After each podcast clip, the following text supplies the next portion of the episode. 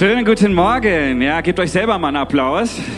Schön, dass ihr es geschafft habt, heute an diesem heißen Tag in die Kirche zu gehen. Das ist ja auch nicht selbstverständlich. Andere Leute liegen jetzt vielleicht noch im Bett oder im Pool. Es wird Sommer, oder? Die Nächte werden kürzer, die Sonne ballert. Wer hatte schon einen Sonnenbrand von euch dieses Jahr? Ja, seid ehrlich. Genau, die Klamotten werden kürzer. Hier drin wird es heißer. Es wird Sommer.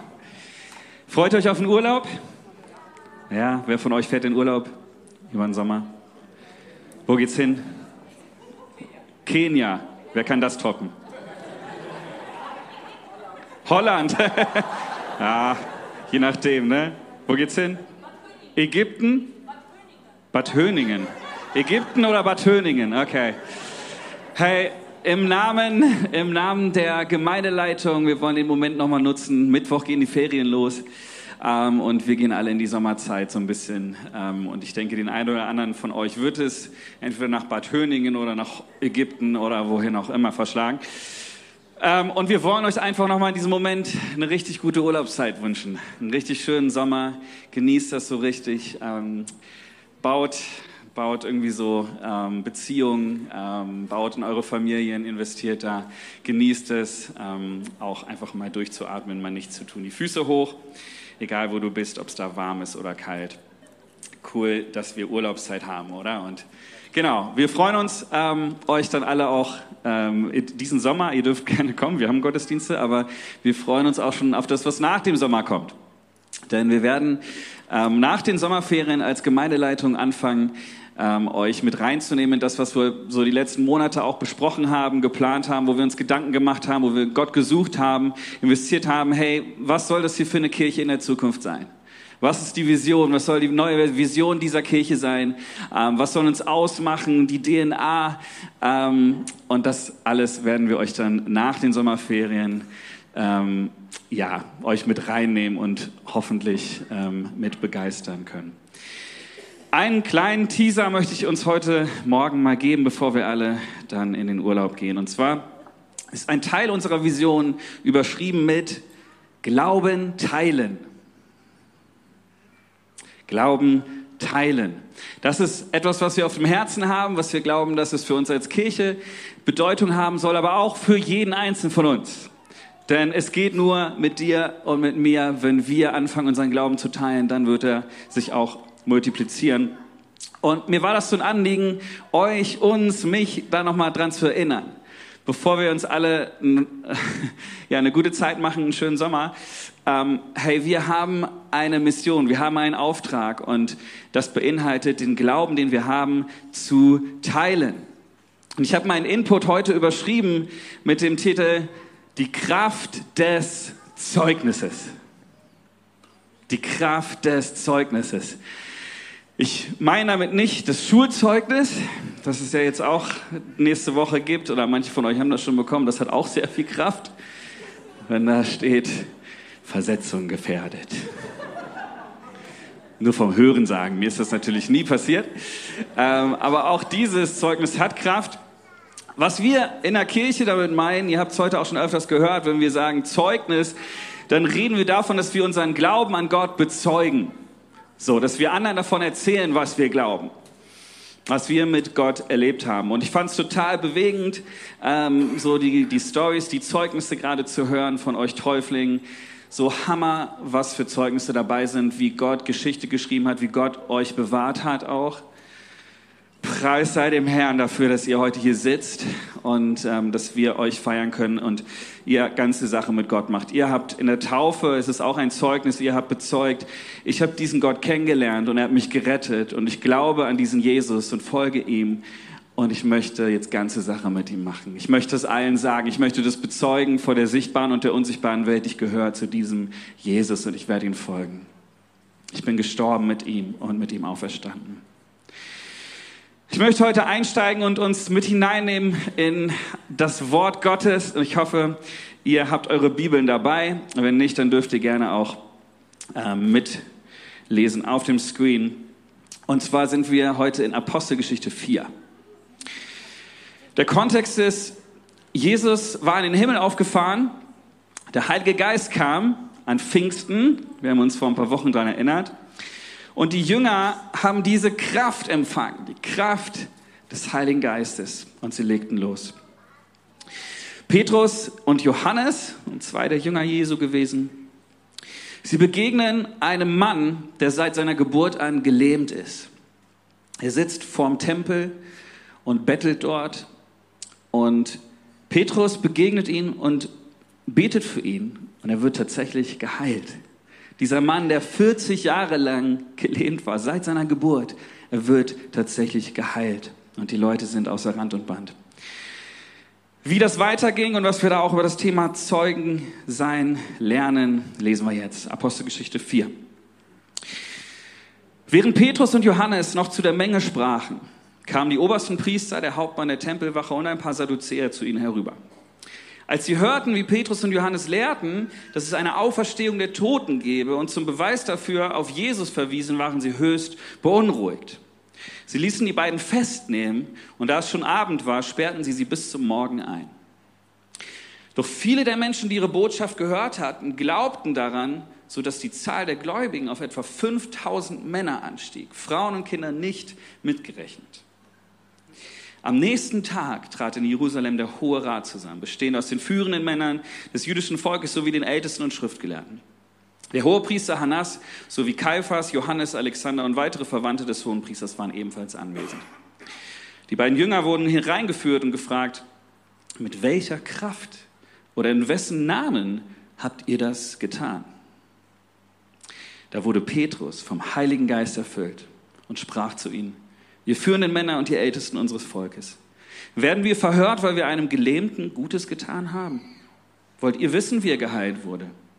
Ich erkläre vor euch und dem ganzen Volk Israel, dass er im Namen des Jesus Christus von Nazareth geheilt wurde.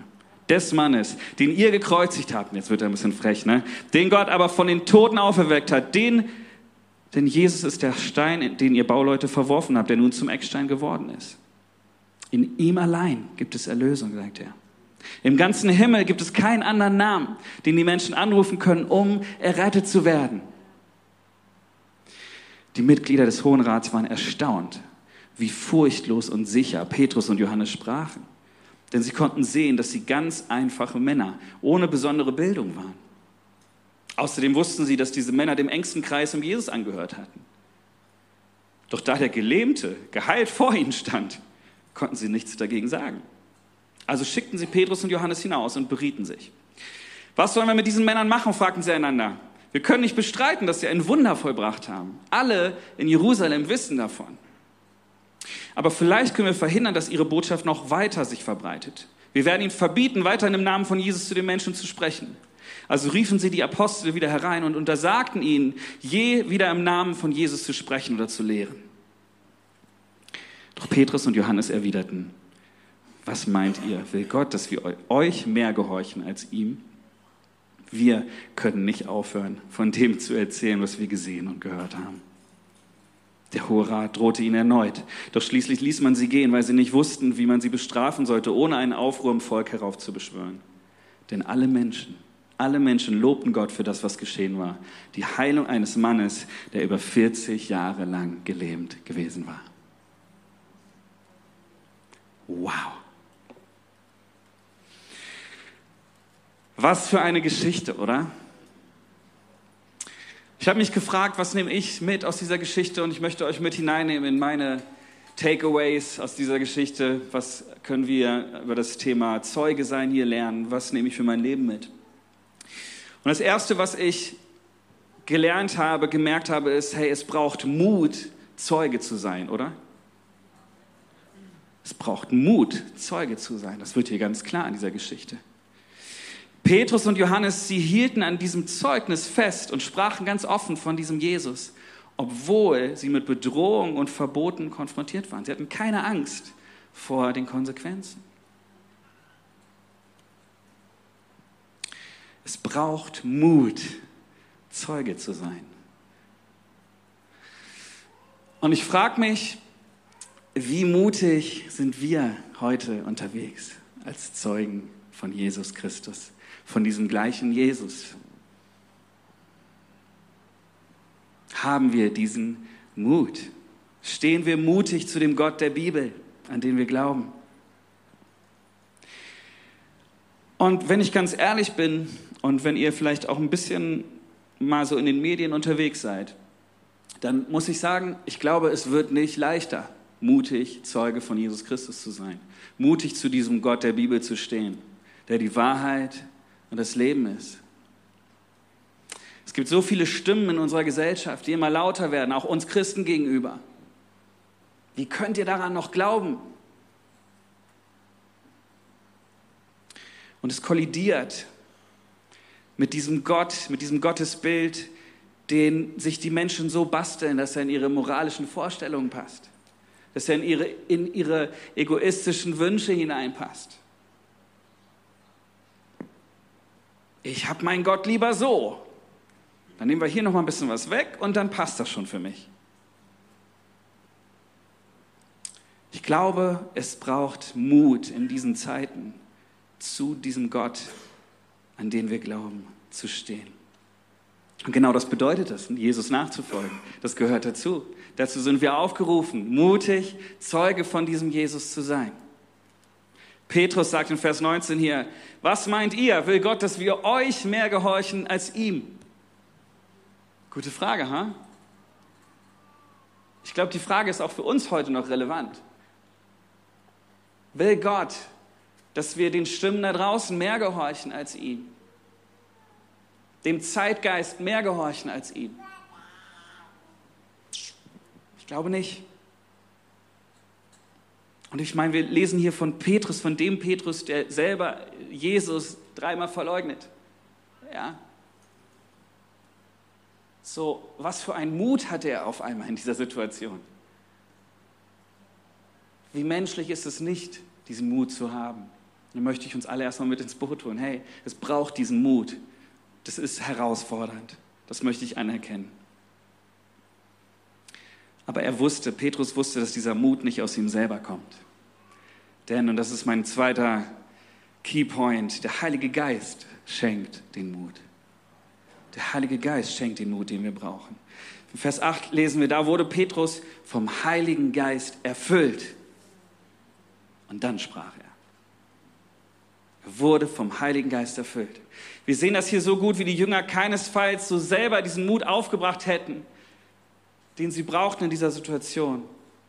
Aber wir sehen, wie der Heilige Geist ihnen immer wieder diesen Mut schenkte. Wenn du das Kapitel weiterliest, dann fällt dir das auch auf.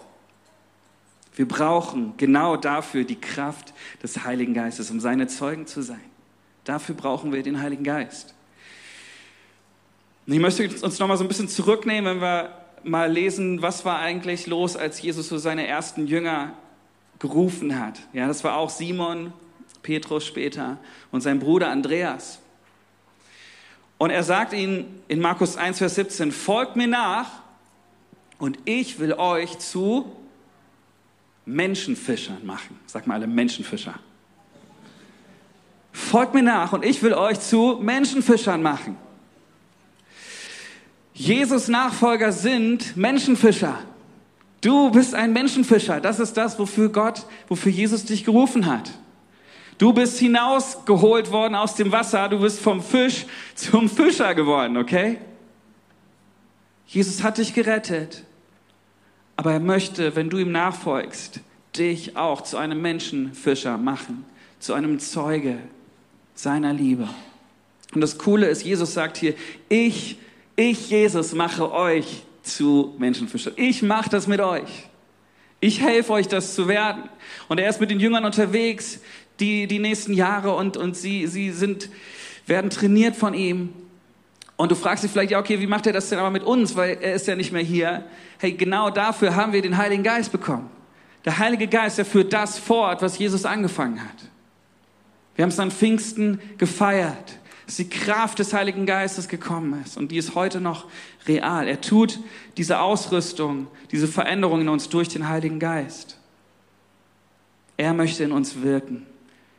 Apostelgeschichte 1, Vers 8. Wir haben es jetzt öfters gehört die letzten Wochen. Jesus, bevor er in den Himmel aufhört, sagt, aber ihr werdet mit dem Heiligen Geist erfüllt werden, um euer Leben zu genießen. ich wollte nur schauen, ob ihr noch zuhört.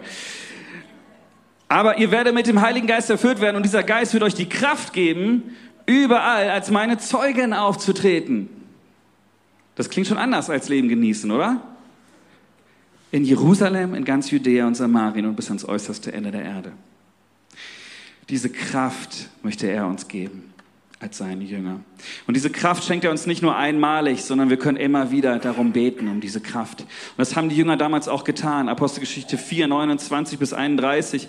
Nach dieser Geschichte, die wir gerade gelesen haben mit dem Hohen Rat, ähm, kommen die alle zurück und haben so ein bisschen die Hosen voll und fragen sich, okay, wie geht's jetzt weiter? Und sie brauchen wieder neuen Mut, weil sie den menschlich nicht haben. Und was tun sie?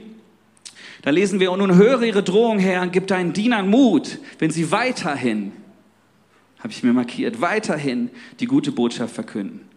Sende deine heilende Kraft, damit im Namen deines heiligen Knechtes Jesus Zeichen und Wunder geschehen. Pass auf, nach diesem Gebet bebte das Gebäude. Stell dir mal vor, jetzt wird es hier beben, ey. Ich glaube, wir würden alle rausrennen. Nach diesem Gebet bebte das Gebäude, in dem sie sich versammelt hatten, und sie wurden alle vom Heiligen Geist erfüllt. Und sie predigten mutig und unerschrocken die Botschaft Gottes.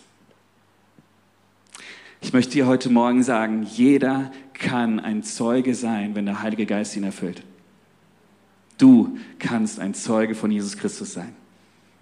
Auch wenn du noch so die Hosen voll hast und dich mutlos fühlst, da ist diese Kraft des Heiligen Geistes, an die wir anzapfen können, mit der Gott uns füllen wird. Jeder kann Zeuge sein. Du kannst Zeuge sein. Vers 13 lesen wir hier in der Geschichte, die Mitglieder des Hohen Rats, sie waren erstaunt, wie furchtlos und sicher Petrus und Johannes sprachen. Denn sie konnten sehen, das konnten sie sehen, ich frage mich woran, dass sie ganz einfache Männer ohne besondere Bildung waren. Ich meine, das waren Fischer, so. Das war jetzt, die waren jetzt nicht am Rand der Gesellschaft, aber die waren Arbeiterklasse, sage ich mal, ja.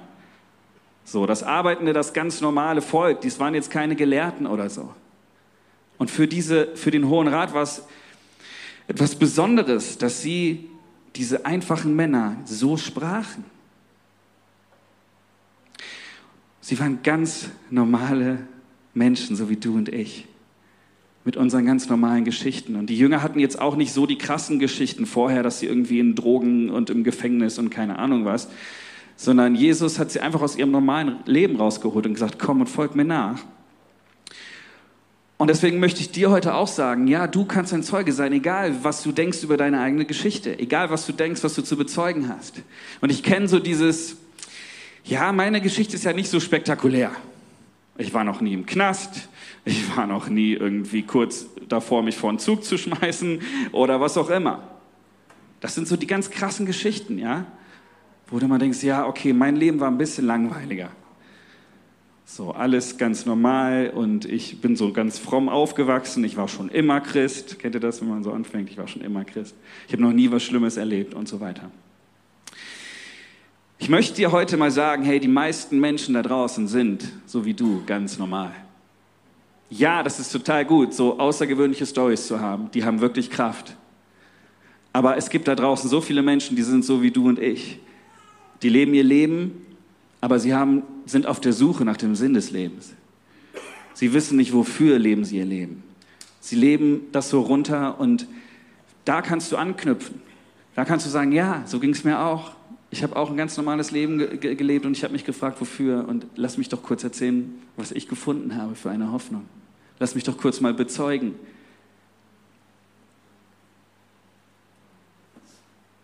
Diese Menschen hören dir wahrscheinlich mit deiner normalen Geschichte in Anführungsstrichen viel eher zu als denen mit der Gefängnisstory, okay? Also hör auf zu denken, dass du nichts zu erzählen hättest. Okay? Du hast was zu erzählen.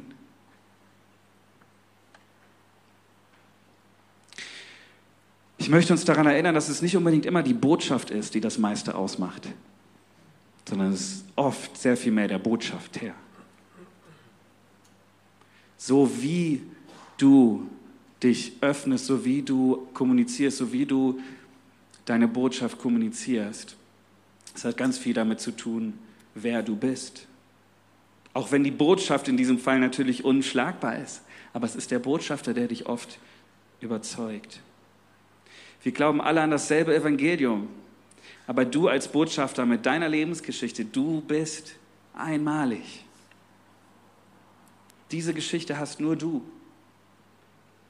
Und ich glaube ganz ehrlich, dass es eine explosive Mischung ist. Wenn du mit der Kraft des Heiligen Geistes erfüllt, mit der besten Botschaft der Welt auf Menschen triffst, die Gott erreichen will, kann alles passieren. Das habe ich so oft erlebt. Und ich möchte neu heute den Glauben ins Herz pflanzen, zu sagen, ja, ich kann ein Zeuge sein. Das ist deine Berufung, das ist deine Bestimmung als Nachfolger Jesus. Gott möchte dich gebrauchen, du bist gemeint.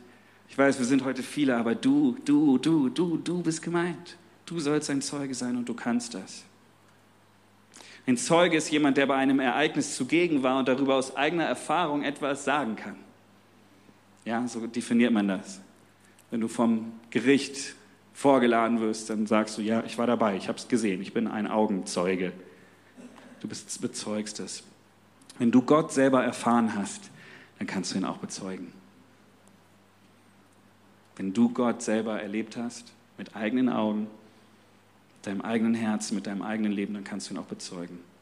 Der Auftrag, Zeugen zu sein, der ging nicht spezifisch an die Gemeinde als Einrichtung, als Institution, an die Kirche, sondern an jeden Menschen, der an Jesus glaubt. Und das geht nicht nur für die Extrovertierten unter uns, für die Lauten unter uns. Vielleicht sitzt du als Introvertierter gerade und denkst, ja, ja, das ist für meinen Nachbarn. Nein, das ist für uns alle, das ist für dich. Du bist gemeint. Jeder kann Zeuge sein. Und mein letzter Punkt ist, dein Zeugnis hat Kraft. Dein Zeugnis hat Kraft. Dieses Wunder, was wir hier, wovon wir lesen, das stand direkt vor ihren Augen. Dieser 40 Jahre lang gelähmte Mann, auf einmal sprang er da rum. Jeder konnte es sehen. Was für eine Kraft hatte dieses Zeugnis wohl? Und es ist so krass, weil wir lesen das so in so einem Nebensatz. Aber innerhalb von kürzester Zeit wusste das laut des Hohen Rates ganz Jerusalem.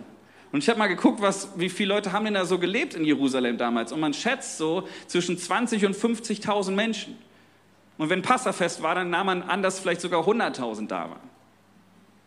Also innerhalb von kürzester Zeit hat anscheinend dieses Zeugnis zigtausende von Menschen erreicht.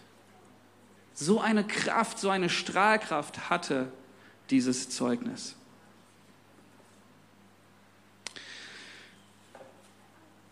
Ich glaube, dein Zeugnis hat Kraft und wir sollten uns, wenn wir jetzt gerade vielleicht merken, ich habe jetzt in letzter Zeit vielleicht nicht so viel erlebt mit Gott, sollten wir uns nicht stressen, sondern es sollte eine Reaktion in uns geben, dass wir sagen, okay, ich habe vielleicht gerade nicht so viel zu erzählen, ich habe gerade nicht die Heilung erlebt, ich kämpfe noch damit. Aber was es in uns auslösen sollte, ist, dass wir uns ausstrecken danach, dass wir was Neues erleben. Weil wenn wir das ernst nehmen, wenn wir glauben, dass diese Kraft tatsächlich heute noch wirkt, dann wird was passieren. Entweder du glaubst es oder du glaubst es nicht. Und wenn du es glaubst und was erlebst und dich danach ausstreckst, dann hast du was zu erzählen, das glaube ich.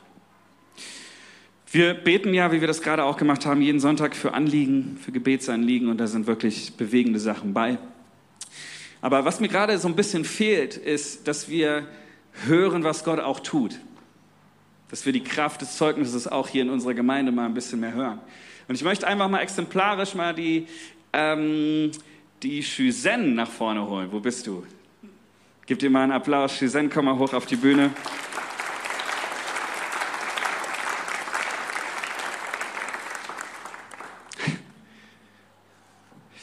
Shuzen hat mich letzten Sonntag angesprochen, wir haben uns gut unterhalten und sie hat mir erzählt, was sie in letzter Zeit mit Gott erlebt hat. Und da möchte ich einfach kurz dich mal bitten, Shirin, dass du, komm her, komm zu mir, ich weiß nicht, ähm, dass du uns deine Story mit Jesus mal kurz erzählst, okay? Gerne. Danke, Pastor Julian. Hallo, liebe Gemeinde. Ja, Ah, genau, die Kraft des Gebets. Ich habe Pastor Julian letzte Woche gesagt, dass äh, vor einigen Monaten meine Tochter und ich auf Wohnungssuche waren. Wir sind extra einfach verzweifelt gewesen. Wir standen zwei Wochen vor Schulstart und der Herr hatte mir den nächsten Schritt für unser Leben gezeigt, ja. Aber da kam der erste Hindernis, Wohnungssuche und Suchen, Suchen, Lohngehälter eingereicht, alles hat gepasst. Die beste Wohnung gesehen, aber irgendwann kam die Absage. Und an einem Sonntag bin ich einfach hier gekommen, einfach der Heilige Geist, glaube ich, hat mich geführt, 50 Minuten hierher zu fahren zu Besuch. Und wir kamen zu dieser Gemeinde und Gottesdienst war zu Ende und da kam wieder so ein Aufruf zum Gebet nach vorne. Und irgendwie, ich kannte niemanden hier, aber dann habe ich meiner Tochter gesagt, weißt du, bevor wir fahren, möchte ich nach vorne gehen. Der Herr kann etwas tun. Und da war dieser Jungmann hier vorne, der Jakob. Ich weiß nicht, wer hier ist. Jakob stand vorne und der hat mich nicht gefragt, woher wir kommen. Hat nur, ich habe nur gesagt, das ist Mutter und Tochter. Hat er einfach gefragt, was ist euer Anliegen? Da habe ich gesagt, Jakob, wir beten, aber ich finde nur so unpassende Wohnungen. Ich brauche zwei meine Tochter soll ein Zimmer haben, ich möchte nicht im Wohnzimmer schlafen. Und Jakob hat einfach ein naives, naives Gebet ist für mich wie ein kindliches Gebet, aber voller Glaube. Wir Erwachsene denken immer, es ist zu kompliziert für Gott. Aber Jakob hat gesagt, okay, lass uns beten. Herr, entsprechend dieses Anliegen und glaub mir, wir sind nach Hause gegangen. Jakob kann mein Sohn sein, meine Tochter ist 17. Jakob kann mein Sohn sein. Und ich ging nach Hause. Und meine Vermieterin hat mich angerufen und sagt, hey, ich, wir haben auch Wohnungen da in Bonn. Und geht und der Makler wird auf euch warten. Und glaub mir, ich war noch nicht da und der Makler sagte, ihr kommt verspätet, aber ich warte auf euch und ihr kriegt heute eine Wohnung. Ihr kennt das Ende der Geschichte, oder? Ich möchte, Halleluja, nicht für mich, bitte nochmal für ihn klatschen, für Jesus. Halleluja. Er tut Wunder, heute noch. Und dieses dieses Predigt ist nicht für mich. Ich komme hier nach vorne. Pastor Julian hat mir schon gesprochen. Ich habe gesagt, ja, Jesus, ich mache das für dich. Du bist heute da. Du hast vielleicht ein Anliegen. Du fragst Gott, wo bist du? God is still moving today. Jesus tut noch Wunder heute. Ja? Und wenn hier nach vorne zum Gebet gerufen wird, bitte bleib nicht alleine, wage es den Schritt zu kommen. Es gibt kein zu kleines Gebet für Gott. Ich danke euch alle. Gottes Segen. Danke. Vielen Dank, Susanne.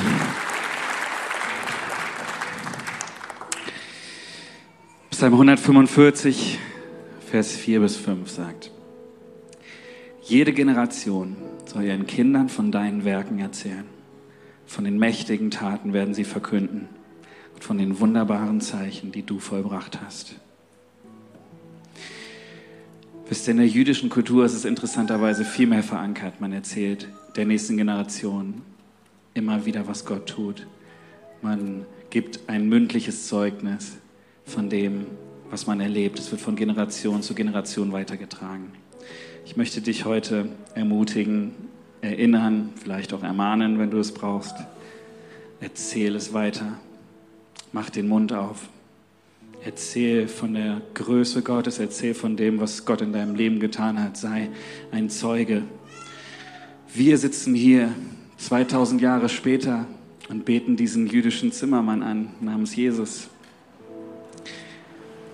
weil Menschen angefangen haben, von ihm anderen Menschen zu erzählen, die wieder anderen Menschen von ihm erzählt haben, die wieder anderen Menschen von ihm erzählt haben, die immer weiter anderen Menschen von diesem Jesus erzählt haben. Und irgendwann ist es hier in Deutschland, in Bonn gelandet. Irgendjemand hat dir mal von Jesus erzählt. Deswegen bist du hier. Ob das deine Eltern waren, deine Freunde waren, ob es hier in der Kirche war, ist egal. Aber jemand hat den Mund aufgemacht, hat sich gebrauchen lassen, ein Zeuge zu sein. Ich möchte dich ermutigen, möchte dir sagen, Herr Jesus, er will, dass du Zeuge bist. Er will nicht, dass du einfach nur ein besserer Mensch wirst, Dafür hat er uns nicht den Heiligen Geist geschenkt. Es tut mir leid, aber das ist nicht die Wahrheit. Es geht nicht darum, dass wir uns um uns selber drehen und uns irgendwann in den Boden drehen, bis uns keiner mehr sieht. So U-Boot-Christen, oder? Dann kommen wir einmal hoch, gucken, ob es safe ist und dann sind wir Sonntag wieder da. Darum geht es nicht. Es geht darum, ein Zeuge zu sein, da wo du hingestellt bist, da wo du lebst. Ein Menschenfischer zu sein. Und ich weiß, niemand von uns hat sich das ausgesucht, als wir uns für Jesus entschieden haben, oder? So, Gott hat uns gerettet. Das war eher erstmal so was Egoistisches. Ja, Himmel ist gut, Hölle ist schlecht, dann nehme ich halt wohl Jesus. Haken am Himmel. Und im Kleingedruckten stand jetzt nicht was von Menschenfischer sein, von Zeuge sein. Aber ich möchte dich erinnern heute, das gehört dazu. Part of the job, okay? Du und ich, wir sollen Zeugen sein.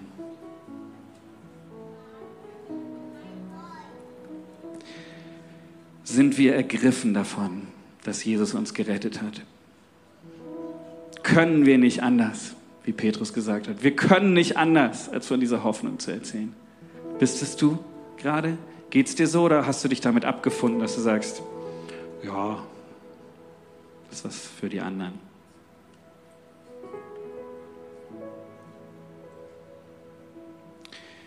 Erste Petrus 3, Vers 15 sagt, macht Christus zum Herrn eures Lebens. Jesus ist nicht nur dein Retter, er ist und möchte dein Herr sein, der Herr deines Lebens.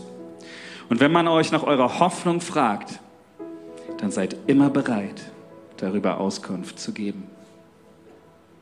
Sind wir immer bereit? Bist du immer bereit? Im Alltag, auf der Arbeit, im Fahrstuhl, im Wartezimmer, beim Arzt, in der Straßenbahn, wenn du mal zehn Minuten neben jemand sitzt und er, ihr kommt ins Gespräch beim Sommerfest deiner Schulkinder, wo auch immer. Jesu Idee von Kirche war nicht, dass wir warten, bis die Leute zu uns in den Tempel kommen. Es ist schön, dass ihr alle hier seid. Versteht mich nicht falsch. Wir brauchen das auch. Aber Jesus wollte, dass wir zu den Menschen hingehen. Ihnen dort begegnen, wo sie sind. Und wenn du dich fragst, ja, aber was soll ich denn sagen? Ist ja schön und gut und ich will das irgendwie auch, aber was soll ich denn sagen? Das ist nochmal ein Thema für sich. Können wir jetzt nicht ausweiten. Aber wie wäre es, wenn du damit anfang, anfängst, dir zu überlegen, wie kann ich das erzählen, was ich mit Gott erlebt habe? Was ich, warum ich überhaupt Jesus folge? Wie bin ich eigentlich zum Glauben gekommen? Warum glaube ich an Gott?